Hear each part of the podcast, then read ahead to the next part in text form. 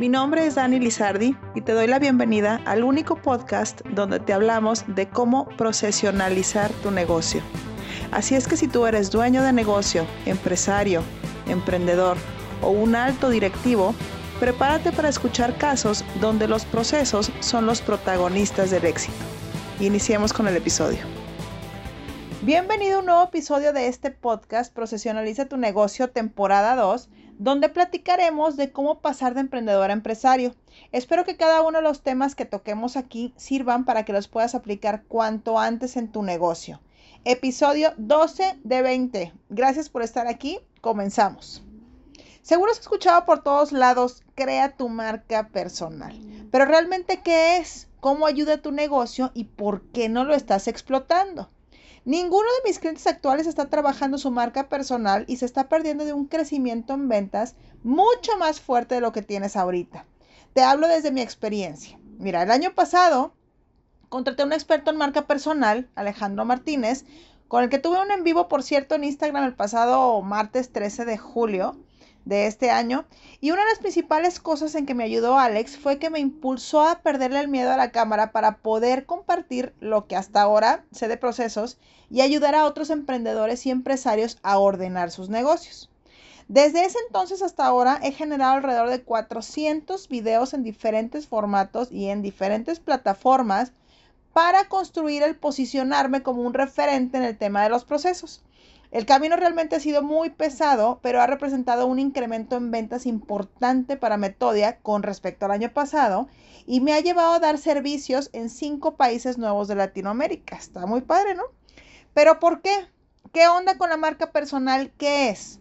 Es transmitir tu personalidad y tu experiencia a una comunidad para darles valor donde ese valor regresa en clientes que creen en ti y por consecuencia en tus productos o servicios. Más resumido es convertir lo que eres y lo que te gusta hacer en una marca comercial. Y es aquí en donde desde mi, desde mi punto de vista, la marca personal forma parte de tu camino de emprendedor a empresario, ya que tener una marca personal te hace congruente y consistente entre lo que eres, lo que dices y lo que haces. Y eso va a ser percibido por tus clientes. Hay varios ejemplos que te puedo poner, como Elon Musk, Gary Vee, Michelle Obama y más aterrizado de nuestro mundo de emprendedores, pues ¿quién no conoce a Carlos Muñoz, su marca personal resaltada por sus trajes y su barba, clásicos?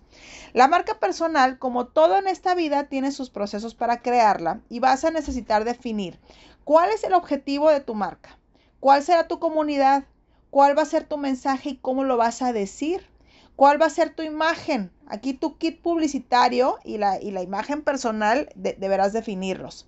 ¿Cuáles plataformas utilizarás para comunicar? Como todo proceso, esas acciones deberán medirse para ver cuál hay que modificar y qué hay que conservar porque funcione bien. Al final de todo esto, ¿qué beneficios puede traer tu marca personal?